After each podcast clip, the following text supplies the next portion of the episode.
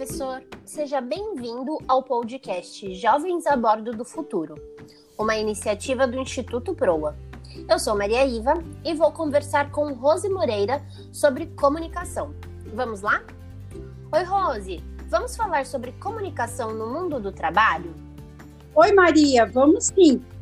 Maria, para início de conversa, você consegue imaginar qualquer relação humana sem comunicação? Nossa, Rose, impossível. Exatamente, Maria. E você consegue imaginar uma empresa em que os funcionários não se falam ou não trocam mensagens sequer com os fornecedores? De jeito nenhum, Rose.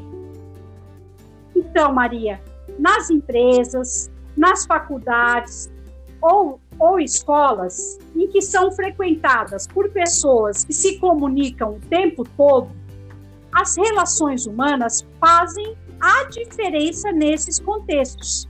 E elas só se constroem se houver comunicação. Sim, é isso mesmo. E Rose, pensando nessas relações humanas, o que é preciso fazer para estabelecer uma linguagem verbal e não verbal no trabalho? Sabe, Maria, a todo momento a sua atitude é observada.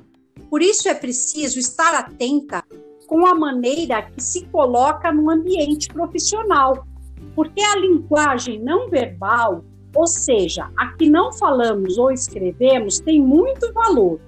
É importante também estar atenta aos seus gestos e comportamentos, que permitirão que você seja vista como realmente é. E Rose, como a comunicação pode me ajudar a estabelecer boas relações no mundo do trabalho? Maria, para você estabelecer boas relações no trabalho, é preciso promover a colaboração, estabelecer uma escutativa com os seus interlocutores, ter uma linguagem clara e objetiva, para desta forma ser melhor compreendida.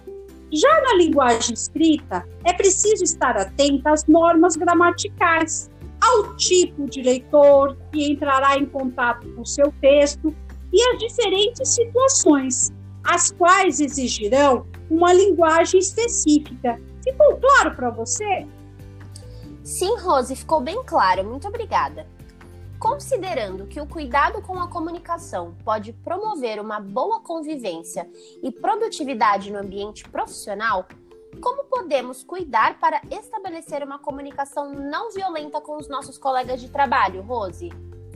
Maria, é importante também praticarmos uma comunicação não violenta, que prevê uma conexão com uma outra pessoa, por meio de uma entrega real de coração.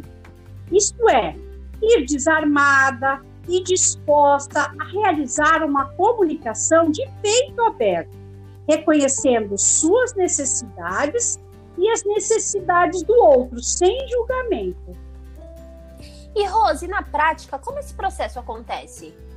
Maria, esse processo aconteça genuinamente, é importante exercitarmos a empatia, que significa a capacidade de se identificar com o outro, para entender o seu ponto de vista.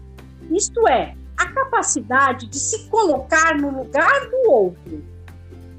Sim, Rose, eu estava refletindo sobre esse tema esses dias porque nas redes sociais muito se fala de empatia. Tenho a sensação de que a palavra empatia ficou banalizada, sabe? As pessoas falam muito, mas praticam pouco. É, Maria, realmente não é fácil, mas temos que colocá-la em prática para nos conectarmos com o outro. Desta forma, ao fazermos essa conexão, ficamos mais próximos e humanos. É isso aí. Rose, valeu pelas dicas. Vamos terminando por aqui e desejando que este podcast possa contribuir com o trabalho de cada professor que nos ouve. Bons estudos e até o próximo!